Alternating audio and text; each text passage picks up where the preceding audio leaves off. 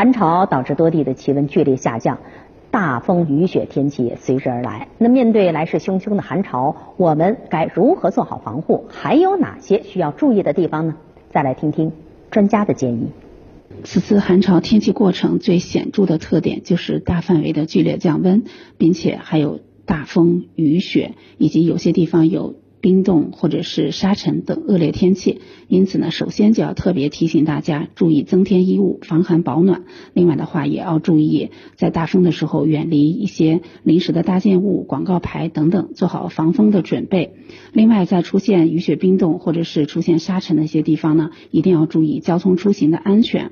还有呢话，在这个寒潮到来之前，南方的部分地区还可能出现这个强降水的天气，因此我们也要注意防范局地强。降雨有可能引发的次生灾害。